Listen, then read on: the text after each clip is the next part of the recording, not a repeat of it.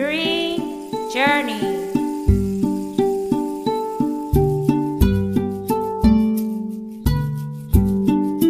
Be the change you want to see in the world Green Journey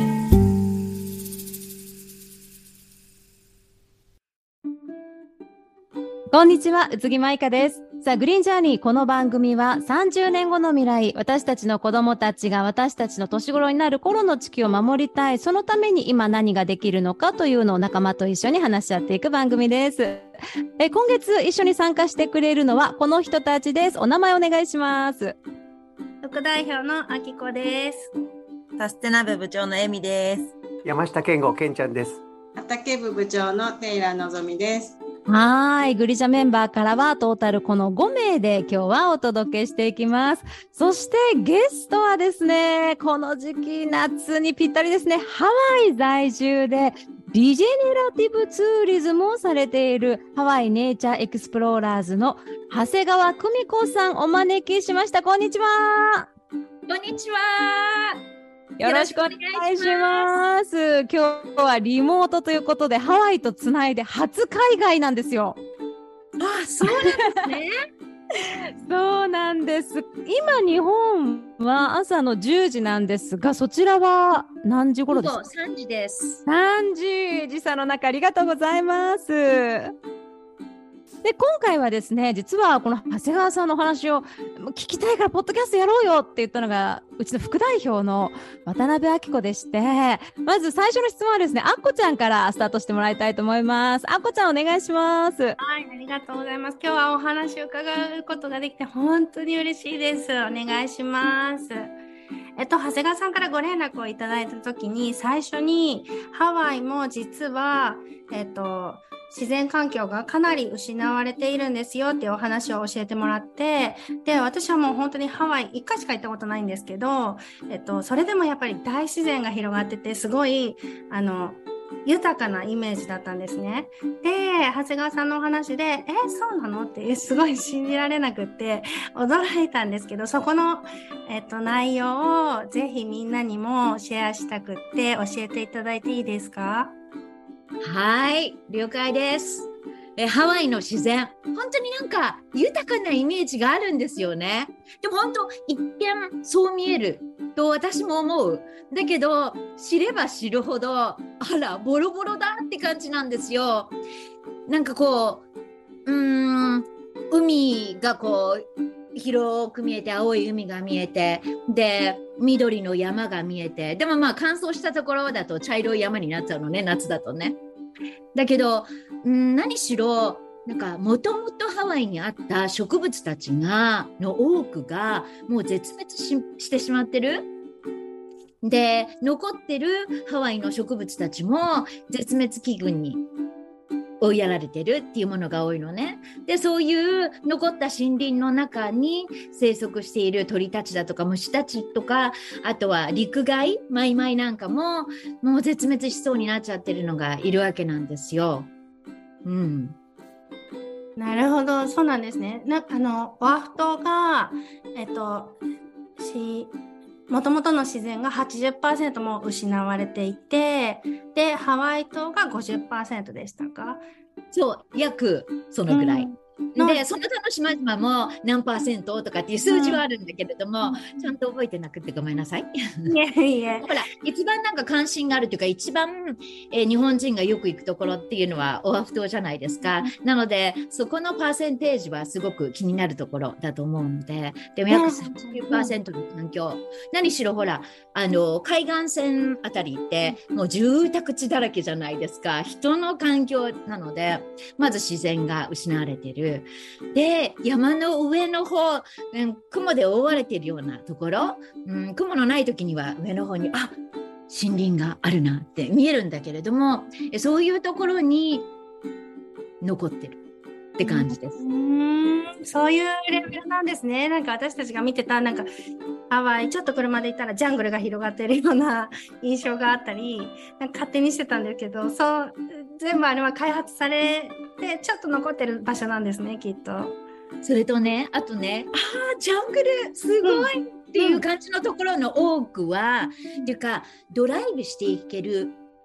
場所の多くでこうすっごい緑が生い茂ってるみたいなところって大抵外来植物だらけの森林なの。残念ながらハワイ島もですよ。えじゃあうん外来種があのはびこってるところっていうのはやっぱり元いた動物たちも住みにくくなってるってことなんですか、うんほとんどいない。へえほとんどいない。でもね、あのー人がハワイに住むようになって、で、ハワイアンの祖先たちがこう住み着いた時、まあ、少しずつこう自分たちの住みよい場所に変えていったわけで、そういう時からこう、うん、変化は起きてるんだけれども、彼らが、えー利用していた環境っていうのは限られたところだったし、それから自然管理をものすごくこう徹底的にというか、人が住む環境、そして山の方は神々の世界というか、うん、人が入らないところ。で入るとしたら何かこうカヌーに使うための木を取りに行くだとか、何かの目的で入ってはいくけれども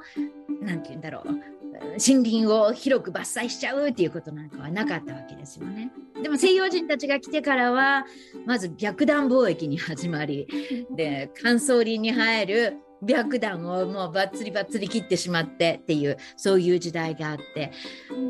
ね、であとはサトウキビプランテーションだとかコーヒープレプランテーションだとか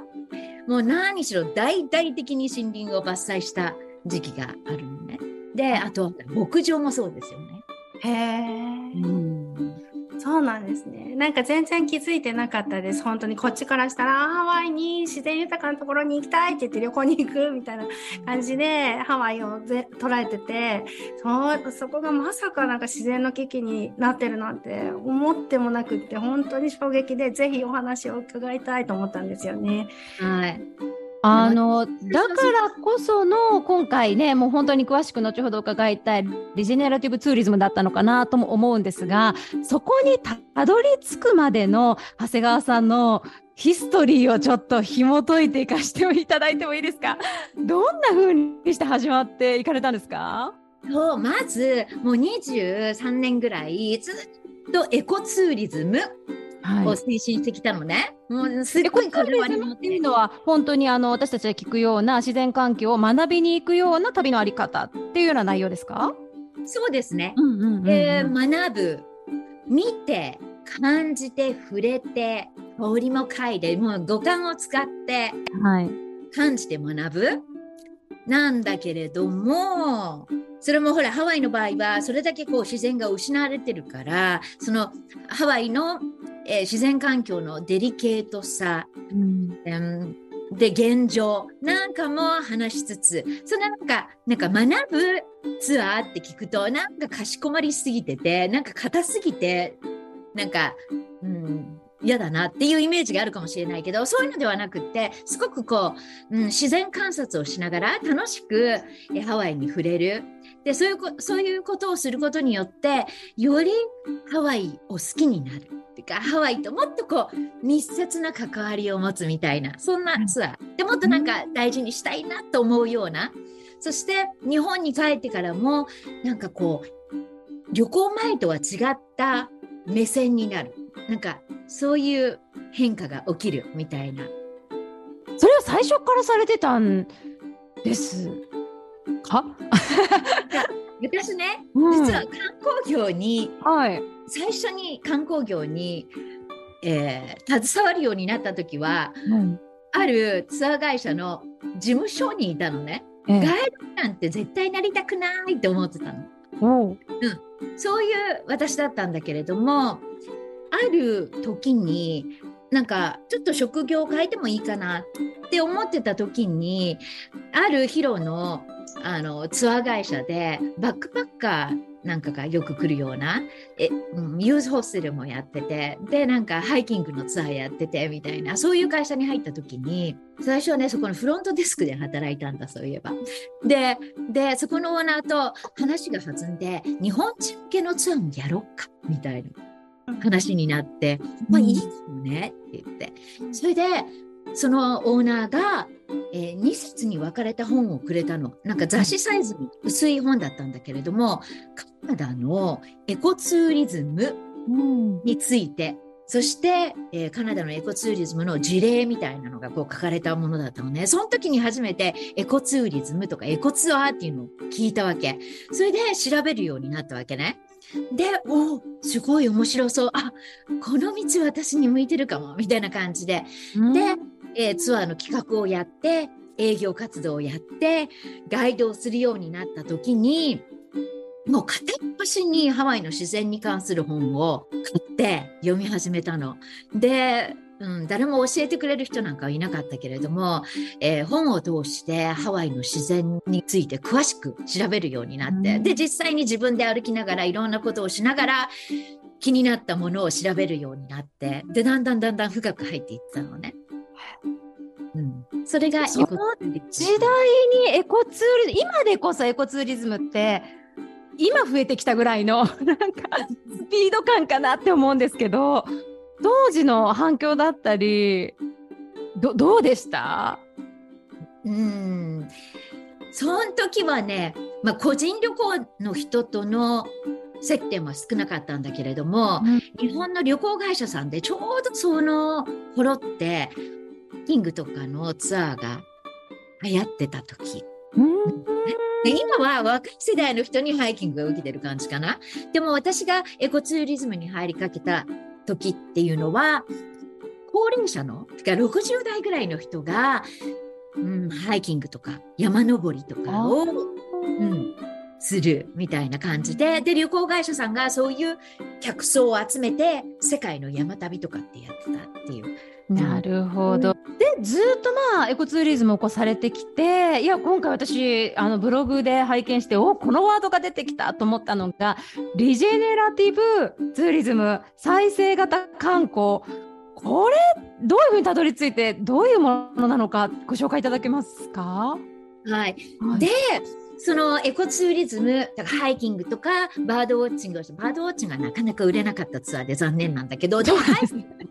キングはすごくなんか需要があったのね。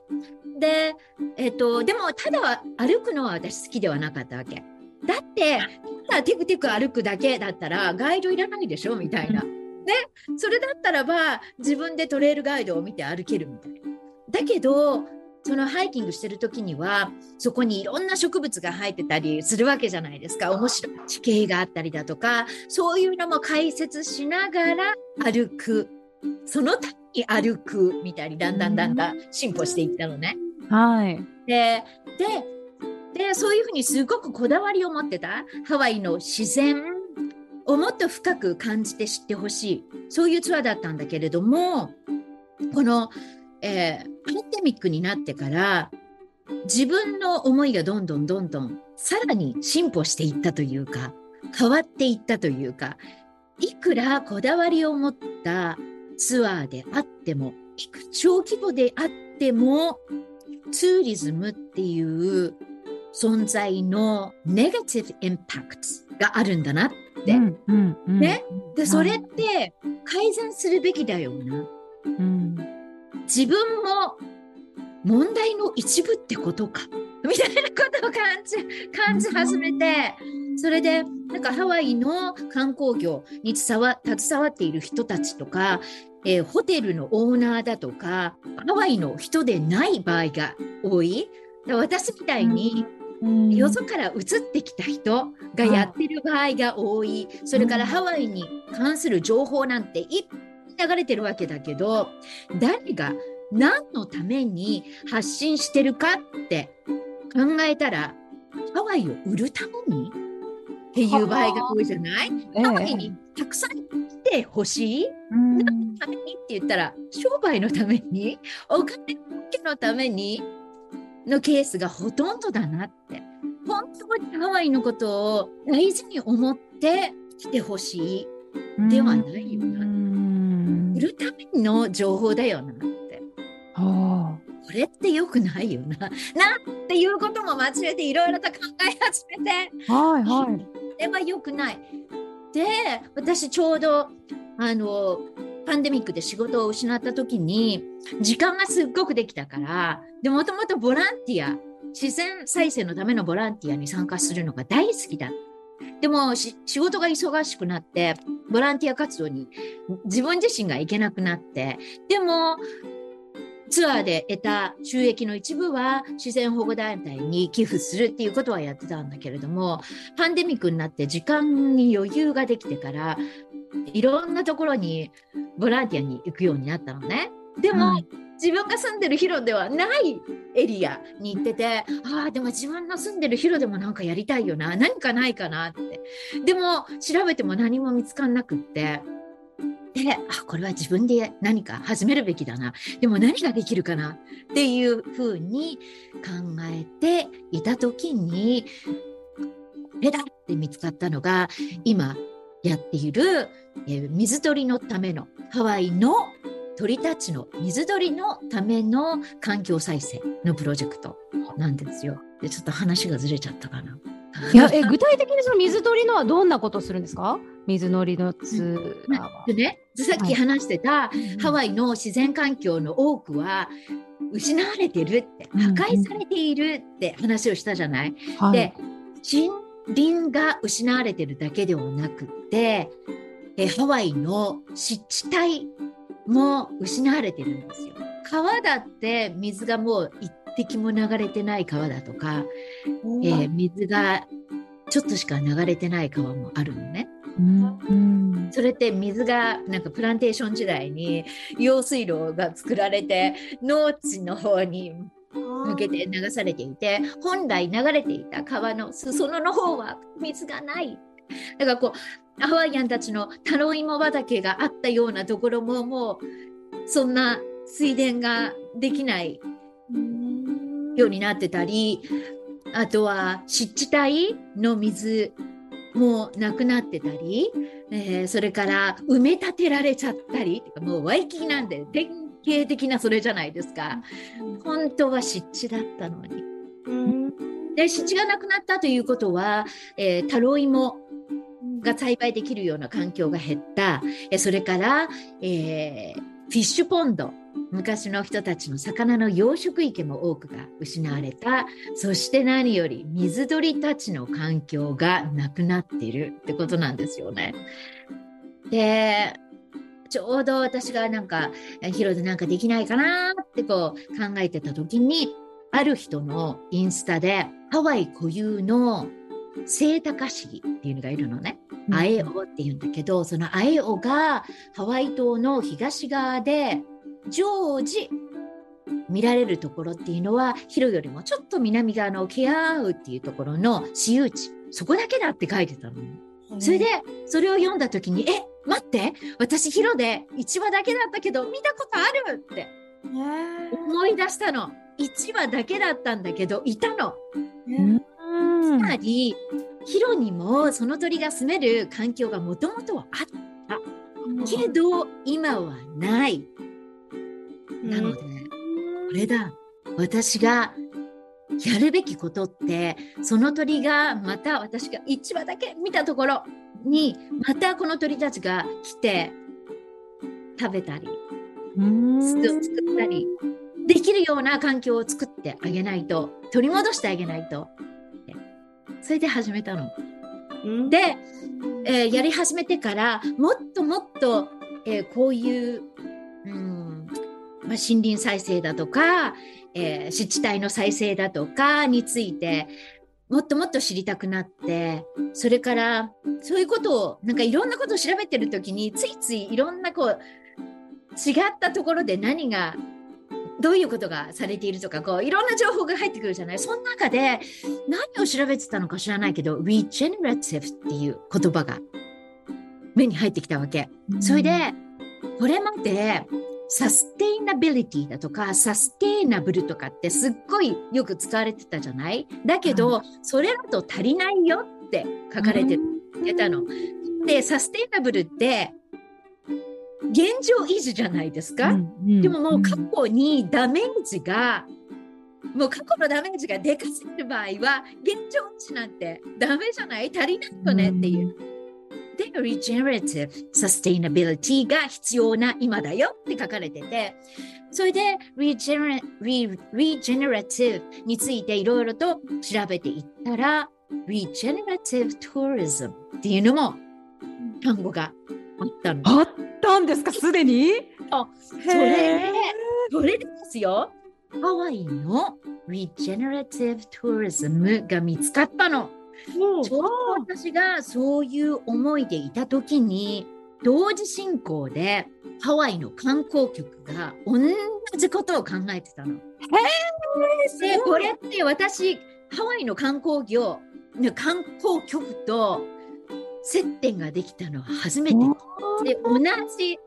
なんて同じ思いになったのは初めて今までの私、ハワイの観光局のあり方あんまり好きでなかったのね。何しろ数数数数人数人数人数観光客の数数数みたいなのが表向きみたいだったからそのアピールが好きでなかったのね。売り方が好きでなかったんだけど今回ピッとマッチしたの。なので例えばハワイでできる Regenerative Tourism の、うん、あり方の一つね。いろんな方法があるし、いろんなあり方があるんだけど、その一つは、ボランツーリズム。うん、いろんなところで森林再生が行われたり、フィッシュポンドの再生が行われたり、いろんなことが行われている、そういうことに観光客だって参加できるんだよ、みたいな。そういう客層を今は求めたがっているんですよね、ハワイが。すごい。あまりにもこのパンデミック中に観光業に対するネガティブな思いが、うん、なんか人々の住民のネガティブな思いが表に出てき始めた。なので、うん、いろんなところでうんなんかね髪の毛を切りに行っててヘアカットしにしてもらいに行っててで待合室でこういろいろと雑誌とか見るじゃない？そこにそこで2回そういう話題が書かれている地元の雑誌を見つけたの。えー、ハワイの観光業を見直されるべきだよ。はあ。あるなんか変化の時が来ているとか見直すべきだって なんかいろいろと書いてあるのを見て、よなみたいな。すごい。なんかそういうのって内側から出てくるもんなんですね。なんか来て来てっていう感じかとずっと思ってたら、あピタリとやっぱお客さん来なくなったらいや自分たちでも何かあるよみたいになったのかな。うん、思いが変わった。だからこう観光業をなんていうの？否定的に思って発言する人があまりにも多かった。なんか統計を出すと多かったっていうところが来てて、じゃあ、どういう観光業ならば地元の人に喜んでもらえるんだろうな？っていうところから観光局がその道を歩み始めたんだろうな。っていうか今の観光局のトップの方があのハワイアンの血を引く方なんですけど初めて。でもちょうど彼が、えー、その、えー、仕事に就いたのはパンデミック直前だったのかな。観光局の一つ上の局なんですけれども、えー、そこの CEO がそういうアイデアを出し始めたの。私も自分自身の中でそういうアイデアを、うん、大きく膨らませ始めた時にマッチしたんだけれどでも私ね、過去にも、あの、ボランツーリズム、ボラントゥーリズムをエコツーリズムの一部としてやりたかったのね。で、企画もして、いいなんかや、やってたんだけれども、人気がなかった。需要がなかった。で、私がやってたエコツーリズムだって、実際のところ、需要はそんなに大きくなかった。やっぱりこうハワイのマスツーリズムの内容っていうのはどうしてもこのリゾートハワイのイメージなので、ね、ショッピングしたり、ゴルフやったりあとはまあ観光。なんだけれどもエコツーリズムは結局のところは大きくはならなかったですね。うん、なのでこのきっとこの、えー、リジェネラティブ・トゥーリズムもそんなには大きくならないと思う。うん。関心を持ってる人はやっぱり一部なんだろうなとは思います。うん、それでも、それでも、えー情報はどんどん発信するべきだし、うん。えそれに興味のある人は絶対にいるわけで、で、私たちよのね。りね、知ってもらうべきことで、うんうん。ででハワイでこういうことをやっていてそれが少しずつでもその他の国でも広まっていったらいいなって思います。ありがとうございます。あの、一曲挟んだ後に、もうみんなからの質問多分山ほどあると思うので、メンバーそれぞれからの質問にお答えいただきたいなと思います。グリーンジャーニーポッドキャスト今月のゲストはハワイネイチャーエクスプローラーズの長谷川久美子さんお招きしてます。では、くまーまくん、ここで一曲お願いします。はい、編集担当くまーまです、えー私事なんですけども今年の7月にですね、えーハワイに旅行に行くので今回の、えーこのお話はすごく興味深く聞かせていただいております。リジェネラティブ・ツーリズム、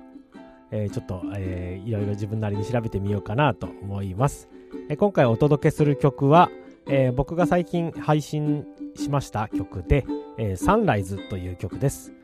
えー自然のことを大事にというようなメッセージを込めて歌った曲です。ではお聴きください。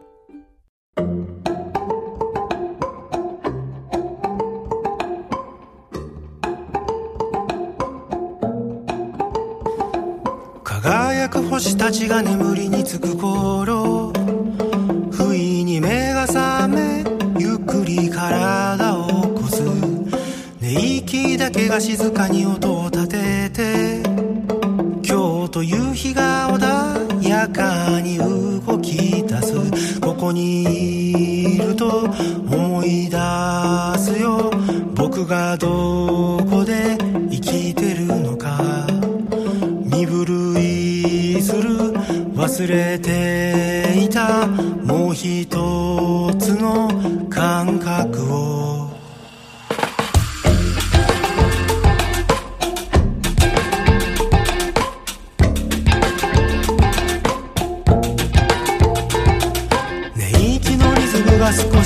し変わり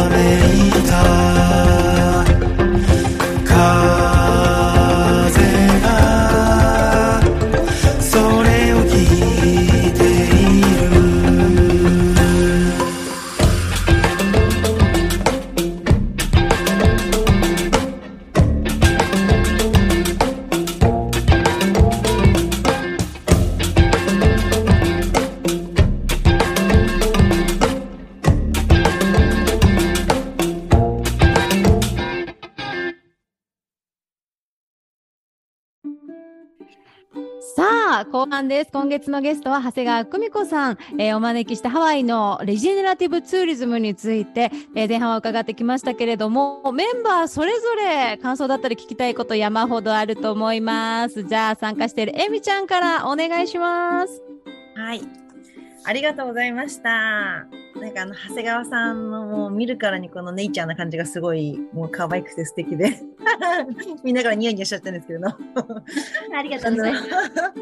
もともとその環境のことに興味持ち出したのはどこからだったんですか？ハワイの自然について知ってから現状を知ってから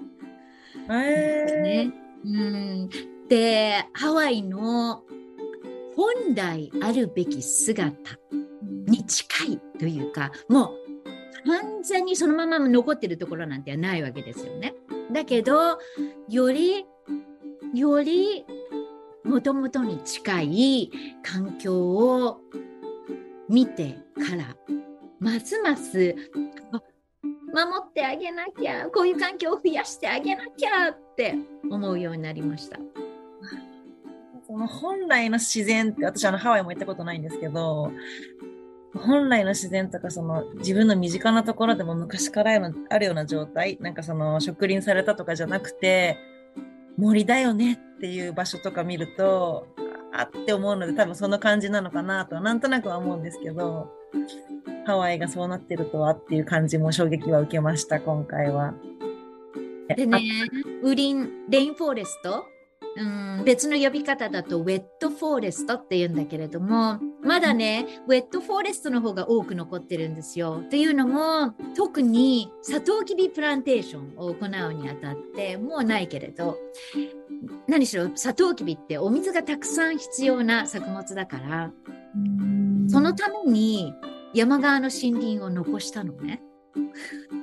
だから私たちにとっても森を残しておかないと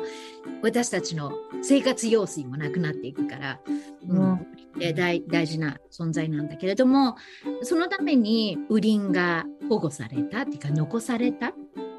うん、カットされなかっただけですよ。うん、で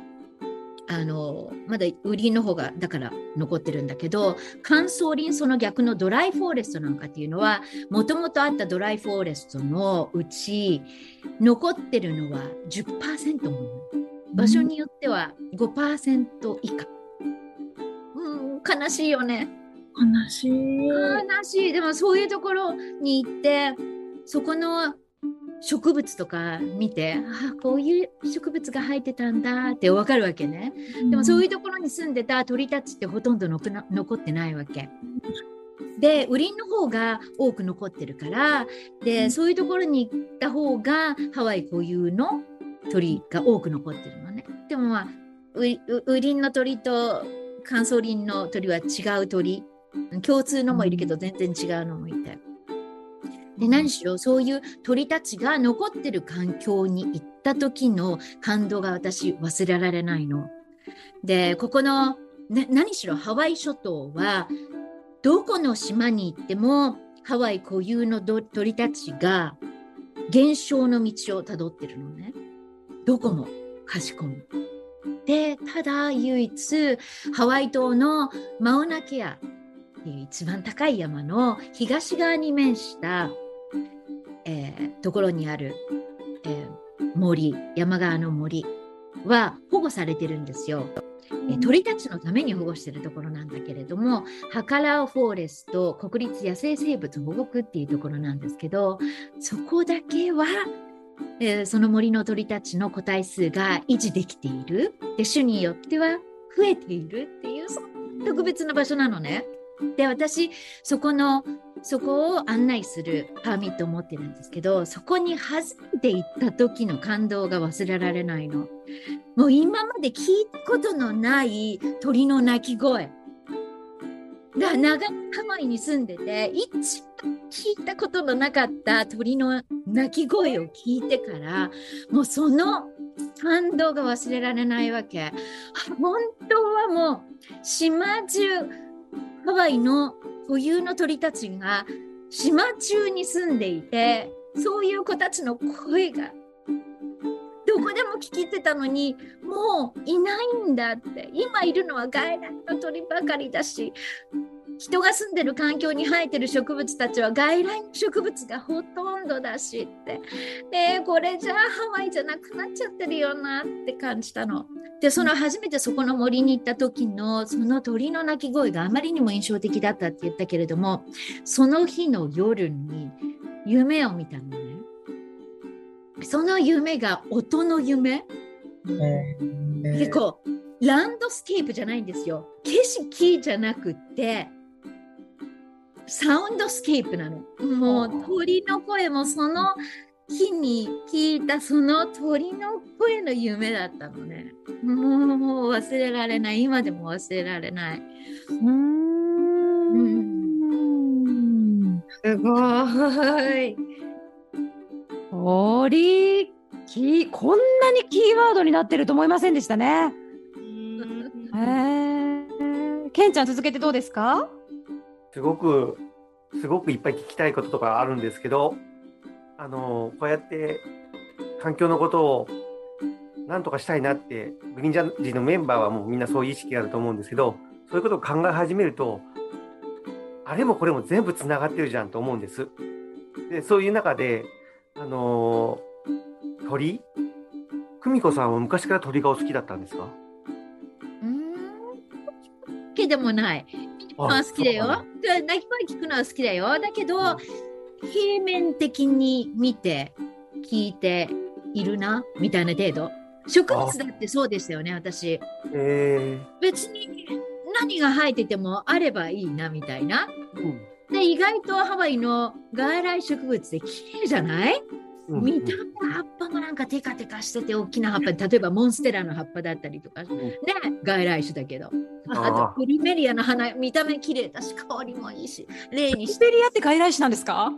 うんここのあハワイだと思ってた。ハワイのイメージになってるじゃない？あ合ってる。びっくりした今。観光ガイドブックとか見ても表紙飾ってたりするじゃない？もうプルメリアかハイビスカスかみたいなイメージですよね。でもねハワイには固有のハイビスカスもあるの。あでもあ大抵表紙を飾るハイビスカスは園芸種だびっくり。よくないよね。えそこかしいの。そこがまずおかしいの。で、でね、例えばよ、私たちが日本を紹介する観光ガイドブックを作るなら、で、表紙に植物を持ってくるなら、ガイドの植物は使わないよね。合わない。使わない。合わない。もう、日本から古来からあるものを出したいじゃない？ええ。もうハワイの場合は違うわけ。もう本当にハワイのイメージって、もう作られた、よそから来た人が作ったイメージを売ってるわけ。あよくないよね。だから本当、先住ハハワイアンの血を引く人たちが、うん。ハワイの観光業のあり方を見て、嫌がるのも分かる気持ちが。うんうんうん。わかる？そうですね。ねなんかホテルになんかにしてもなんかルアウショーとかがあってなんかほら後から来た私なんかでもそう思うけどルアウショーとか本当になんかラスベガスのショーみたいな感じというか私行ったことない。でも本当になんか作ったイメージとかなんかもう本当見せ物というかはあ。なんかリゾートに行っても私ハワイらしいとは思わないよね。うん。なんか本当作られたハワイのイメージ本当に売るためのハワイのイメージよくないよな。なのでその観光局が今あの進めようとしている Regenerative Tourism はハワイの文化をもっと重んじてるものです。ハワイの自然とか自然環境とか自然再生の努力だとかそこだけにフォーカスしてるんじゃなくてそういうハワイとか、ハワイを再生するんだ。もともとハワイの持ってた魅力だったり、土地固有のもそれは素敵ですね。かあの bio biocul tural biocultural なんですよ。はあはあ。なのでなのであの conservation 自然保全だとかうん自然環境保護だとか再生だとかそれもバイオカルチャルなアプローチじゃないといけないんですよ。うんだってハワイの自然と文化は密接してるからだからその関係は深く深くもう深く深く、うん、話せ切り離せないんですよ。なので、うん、環境を守ることは文化を守ることだし両方同時進行。なるほど。うんうんなんですよね。パンデミック、この3年ですごくそういう意識に皆さんが変わってったっていうことがあるんですよね。うんじゃあ、まあ関心のある人は一部かもしれないけどでも、うんうん、あの考えてる人がそう思い思うようになった人が以前よりは増えてることは確かです。うんだってあちこちで耳にするから。あーうん、あのすごくそれはパンデミックによってもたらされた一つのいいことだと思うんですけどまた今あのちょっと戻ってきてるじゃないですか自分今空港で仕事してるんですけどようやく国際線も飛び始めてまたパンデミックを忘れたかのように皆さんすごい勢いで行き始めてるでただせっかくその今のいい動きハワイのそれをなんか忘れ去られてこうちっちゃくなっちゃうんじゃなくてこうそれをずっと維持しつつ活動が盛り上がればいいなっていうふうにすごく思います。ですよね。私もそう思います。で、あの私たちがやってるプロジェクトサイトでも、あの観光局が観光客の方が時々来てくれます。アメリカ本土からも日本も。はい。なので、あの、こういうことやってるよとか、こういうこともできるんだよって発信すればするほど、そういうのに興味が、うん、ある人の、なんていうの、アテンションが向くかな。それから、えーそういうことに興味がなかったんだけど、えー、なこともあるんだ、ちょっと興味が湧いてきたかもっていう人もちょっと増えてくれるかな。そうあってほしいなと思います。はい。でも同時進行でここの地元の人たちの関心も高めないといけないのでなのであのだってね観光客にこんなことをやってほしいなとかっていう前に地元でもやらないといけないのでなのでこれも同時進行というかまず地元の人たちの関心を高める方が先かなみたいな気持ちもあります。なので私たちがやってるプロジェクトではあの最初例えばインスタとかあの、えー、Facebook で、えー情報を発信しし始めた時に私は日本語もできるから、えー日英両方で英語と日本語であの書いてたんだけれども途中で私一回ピタッと英語だけにしたの。うん、日本人を誘う前にまずは地元の 地元での関心を高めなきゃってそっちが先だよね。えそれから始めた理由はというとボランティアを募集し始めたのが一般公開で募集し始めたのがまだ去年の5月なの。うん、ででで少しずつ来てくれる人が増えてきたの。だから地元のコミュニティで増えてきたからあじゃあ今度は日本人の人にもアナウンスしていいかな？って言って日本語でもまた書き始めたの。うん、地元で先になんていうの？認識してもらってからみたいな、うん、そこのところは私にとってはすごく大事だったので。で同じようにヒロの長谷川さんの地域でそそういう問題意識を持ってる方っていらっしゃったんですか？えー、どの問題意識？えっと例えばこ固有古来の、えっと、昔からの植物がなくなってるよねとかちょこの自然破壊ちょっと行き過ぎてるんじゃないとかって思ってる人ってつながれたんですか？いるいる。っていうのも、えー、ハワイ州のレベルでもそれから連邦政府のレベルでも自然保護にたわ携わっている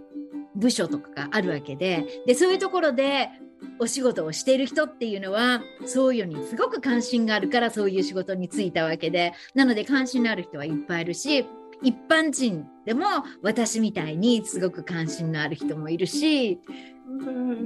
様々だけどね、うん、だから関心のある人もない人も、うん、いる。両方いる。うん でうまくつながって長谷川さんの活動が結構地元で認知されてきたっていう感じなんですかね。あ、そう、あ、そう、そう、そのところね。そう、うん、そう、なんかそういう、うん、のに関心、やっぱり来てくれる人っていうのは関心のある人たちだから、絶対に来てくれるようになるとは思ってた。うん。あそっかそっか。そうあの発信すれば絶対に来てくれる人が現れるというのは信じてた。というのもだって私だって言ったわけでそういうのは例えばインスタだとかフェイスブックでいついつあ例えばファローしているアカウントでいついつ、えーボランティアの日がありますよとかって私飛びついてたから。だから絶対に飛びついてくれる人もいるだろうなって。うんあれですか？あの外来種の草取ってでやってらっしゃるじゃないですか今あれが草取り作業がメインですか？今あの湿地の回復っていうのは外来種を除去していくっていうまずはそれから。何しろもう外来種だらけなんですよ。もうあの草ですよ。てか、うんいけなか中っていうのは水草のことではなくてもちろん外来の水草もあるんだけれどもその牧草として使われていたそので牧草として使われていた草がはびこってんのも陸地にも池の中にも。あのちょっと背がこうスーッと高いやつですか？そうそうあものすごいことになってるわけ。ーなのでまずはそれを削除してで削除した後にこう陸地の場合は削除してもそれがちょっとでも残ってるとまた生えてくるわけ。そうでそれもまた抜かないといけないしそれから今は黒いビニールシートみたいなのを引くのね。それで枯らす。もう徹底的に枯らしてから植えないとまた生えてくるから。でそのまた入ってくる前に在来種のい弱い子たちを植えて植えてあげてもまた入ってきたら負けちゃうじゃないですか。なので今は黒いシートを貼って枯らしてから植えていくようにしてるんだけれどもでもまあまずは、うん、抜いたり買ったりそしてカバーしたりとしてなくしていく作業です。うーんでも同時進行ね。でも、なくした後は植えていかないといけないから。うん、それからあの外来種のマングースがいっぱいいるんですよ。野良猫もいるけど、私たちのところはつ一番多いのはマングースで、それも鳥たちを狙うからね。ああそれも駆除しないといけない。うーんごめんねのぞみさん質問あどうぞ あ、いいですか？はいあ、ねえー今日はあのお話ありがとうございました。すごいなんだろうあの自然がまず最初にあの私たちがすごい自然豊かって思ってたものが実は外来種のものばっかりだったっていうのはすごい衝撃的だったんですけどあのなんか私一番すごい今日印象に残ったのそれ以上なんか鳥鳥の声になんかそんなに感動したことっていうのは私はなかったので夢にまで出てくることってすごいなっていうふうに思ってで私も今あのグリーンジャーニーの畑部をやって多分 3, 3年ぐらいかなになるんですけどそれやり始めてからなんかもともとやっぱ緑とかは好きだったんですけどそのななんて一番こう綺麗な状態を見てる見ていいなって思うだけじゃなくてこう本当に種からこう育って枯れていってでも枯れたように見えててもまたそこから落ちた種から生えてきてとか本当になんかそういうのってすごいなんかけなげだなとか力強さとかに感動してるんですけどなんかちょっと今日今日から鳥鳥もちょっと気になる鳥の声とかも多分すごい気になるようになるだろうなって。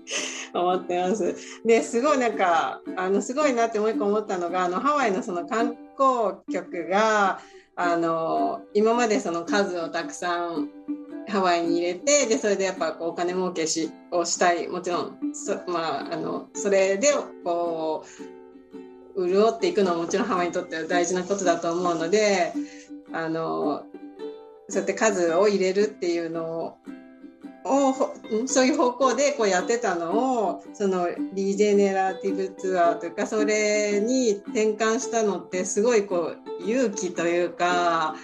例えばその数をもっと入れたいみたいな観光をこれからもしたい人たちもたくさんいるだろうしなんかその観光局がそっちに方向転換したのってすごいなっていうふうに思ったんですけど観光局の人たちっていうのはそのもともとのハワイの人たちばっかりなんですか？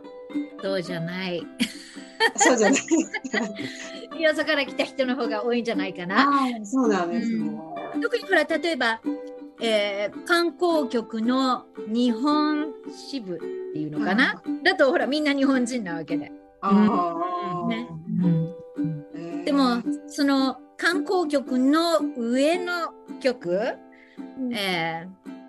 ハワイ・トゥーリズム・オーソリティっていう組織があるんだけれどもそこの CEO がハワイアンの人になったわけ。でそれって大事なことだと思う。うんで彼がでほら観光客がまず多いことも問題なのね。だってこんな島々じゃない？で人口よりもここに住んでる人よりも観光客の多いっていうのはおかしいよねますね。でも実際にそうなっちゃったわけで。パンデミック前って。で、何しろネガティブインパクトの方が大きくなってきてたのね。うん、どこに行っても観光客だらけだし、っていう感じで。それから観光業に付随したその他のもの、不動産業だとか、そういうところも良くなくて、うん、問題が多々あるんだけど、でもね、観光局、観光客、来る人たちの数は制限できないのね。だから、来てからの行動をどうするかっていうふうに仕向けていくって、こんなことしてほしいなって仕向けていく、そっちに力を入れるしかないのかなっていうところなのかな。なので、あの、えー destination management って呼んでます。だから観光局の中でその destination managementについて考える 人たちがいるわけですよね。そうなんですね。今でも彼らが向かいたい方向っていうのは私が向かいたい方向でもあるのですごくありがたい。ねすごいですねでそれはやっぱりそのトップがハワイの人に変わらなかったら難しかったことなんですかね。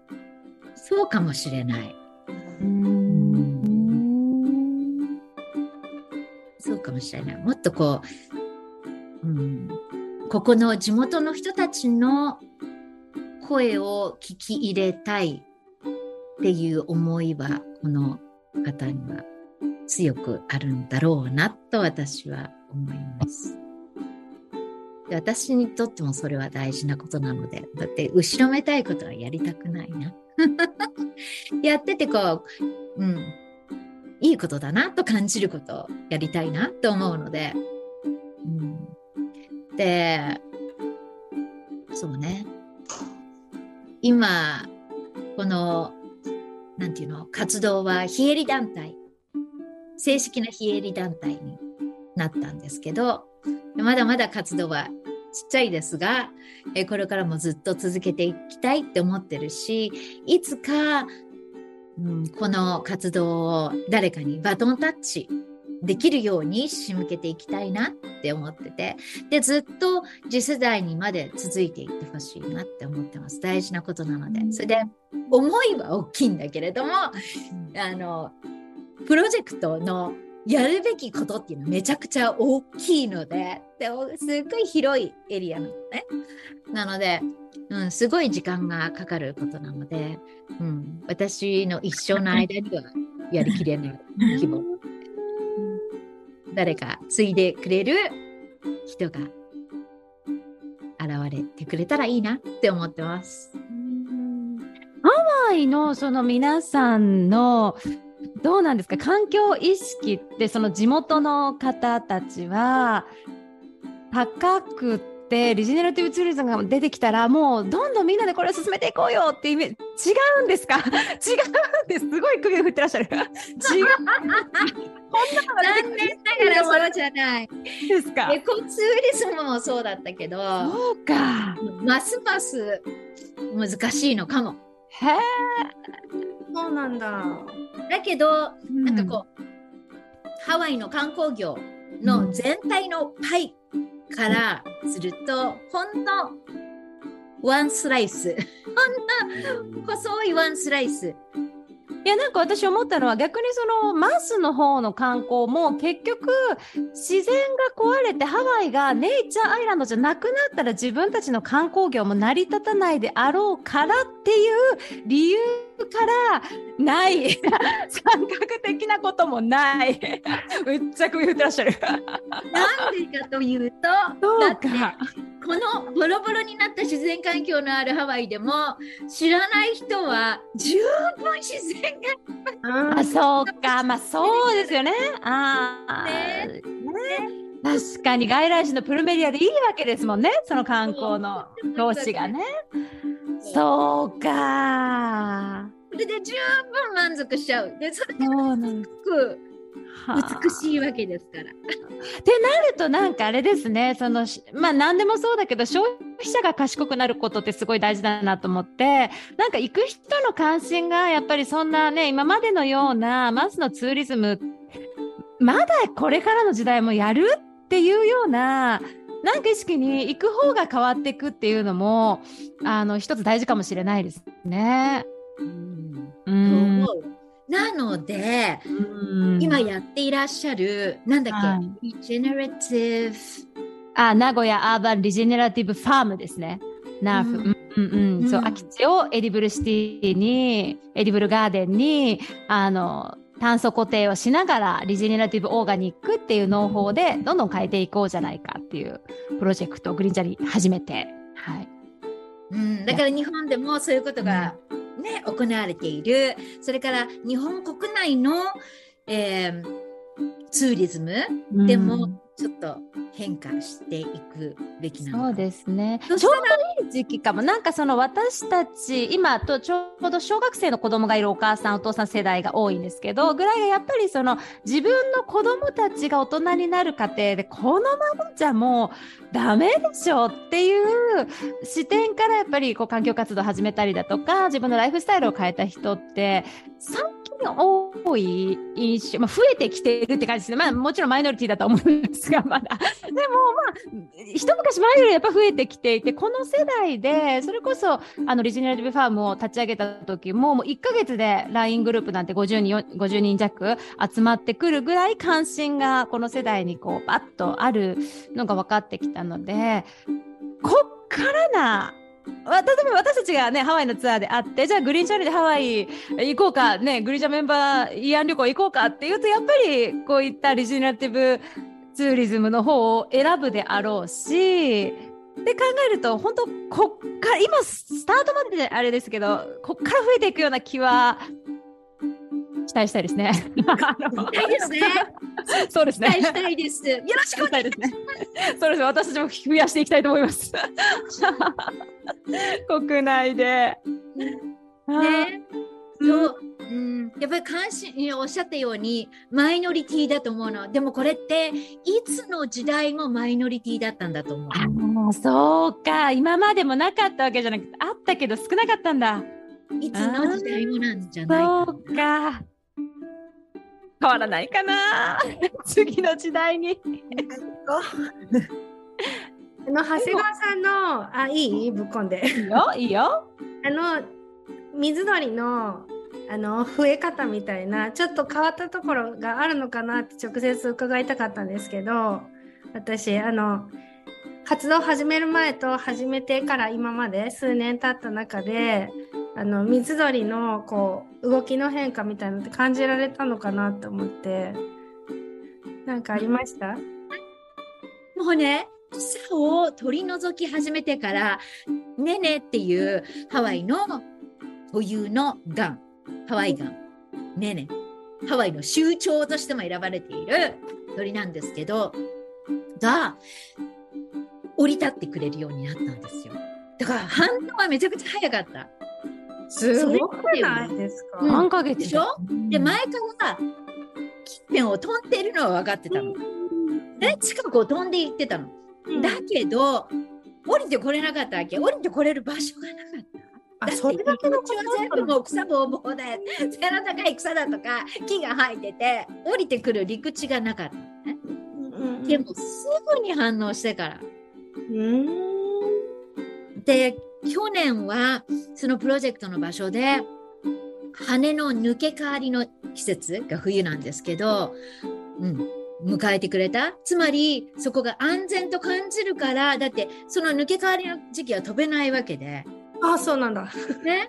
だから安全なより安全なところほら私たちマングース捕まえてるからより安全なわけ。なるほど。大事。大事食べ物もありなおかつ安全なところの方がいいと思うはずよね。うんなので、うんえー、3はそういう答えがいたの。それからつがいの一カップルが巣を作ってくれたの。えー、どんな巣なんですか？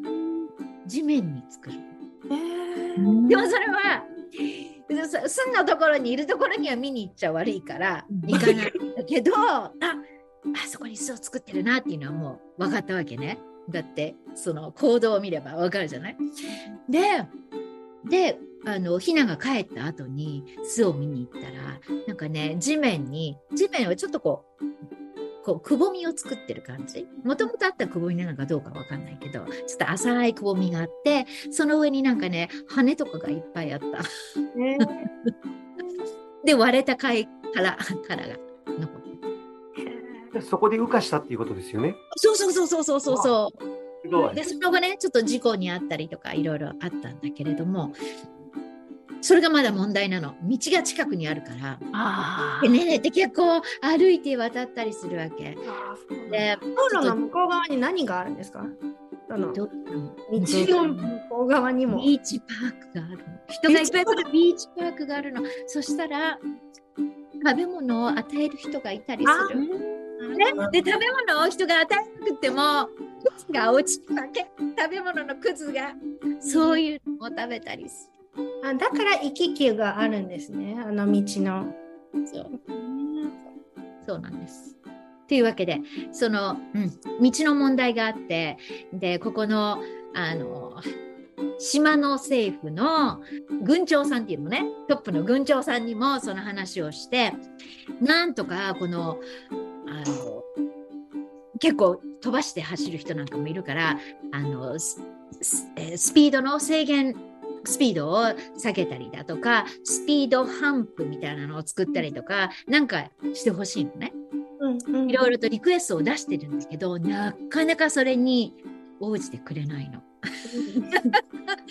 まあそういうことも、うん、やらなきゃいけない。あーなるほど。帰ってきたからこその次の課題が見えたっていう感じなんですね。すごい、でもすごい水鳥の反応があったのがすごいですね。で一番最初にこれをそもそもやり始めたのはアエオっていう固有種であり絶滅危惧種であるえハワイ固有のセイタカシギ黒襟セイタカシギがいつか戻ってきてくれますようにって始めたわけじゃない？でうん。去年の5月につがいが訪れてくれたの。だってくれている時に見た。そのタイミングでなかったら来たけど行っちゃってたら出なかったわけじゃない？そのタイミングがすごかった。私パンデミック中に収入がなくなったからレストランでも働いたの。でそのフィッシュポンド再生してるフィッシュポンドのほとりにレストランがあるのね。でそこのレストランがハワイ州からそこの土地全部をリースしてるわけ。なので許可はそこからもらったのね。うんそういう関係もあってそこのオーナーとは結構仲良くなったわけね。それで仕事が必要だったの私たち夫婦ともども。それで約1年間そこのレストランで働いたの。でちょうどその時に夕方から始まるレストランなんだけど私あの食べ物の下準備をしてて、でそれがい一段落してからあそこでまかない食を食べるのね。で次の仕事に入るまでに駐車場の電気とかをつけに行くわけ。つけに行ったそのタイミングで一歩つがいがもうほんと感動した。それで、それでよしそれまではもう私たち夫婦だけでやってたのね細々と静かに。内緒というわけじゃないけど一般的にこんなことやってますよ、えーボランティアも募集してますなんて言える立場じゃなかったわけね。だって本当にうまくいくかもわからないようなことをやってて、お偉そうにこんなことやってますなんてまさかまさか言えないみたいな。うん。なので、おとなしくやってたんだけど、その聖鷹式が訪れてくれてから、絶対に望みはある。絶対にいつ実現できるかわかんないけれども、やり続ければ、うん、可能だって。すごい。それで、インスタとフェイスブックを始めたわけ。それで、ぼちぼち発信し始めたの。えで、今年中にはホームページができる。ー、あ、そうなんですね。嬉しい。あでは久美子さん最後の質問です。この番組はまあ30年後の未来を考えるということで30年後のハワイどんな風に今ちょっとイメージしていただいてこういう光景が広がってたらいいなこんな風になってたらいいな浮かんでらっしゃいますか？はい、えー自然環境の本来の、えー生態系が、えーもっともっとこう再生されていることを願います。でもそれは30年後だったらありえるなと思います。はい現在進行中のプロジェクトがどこの島にも複数あるのでそれが次世代の人たちが継いでくれるだろうから、はい、期待しています。私も期待しています。ありがとうございました。え今月のゲストはハワイネイチャーエクスプローラーズの、えー長谷川久美子さんでした。最後はですね、えっ、と、この番組お約束でみんなでジャーニーで、グリーンジャーニーなのでね、ジャーニーでお別れとなります。久美子さんも一緒にお願いします。では、今月の配信は以上となります。また来月、せーの、じゃーに Green Journey.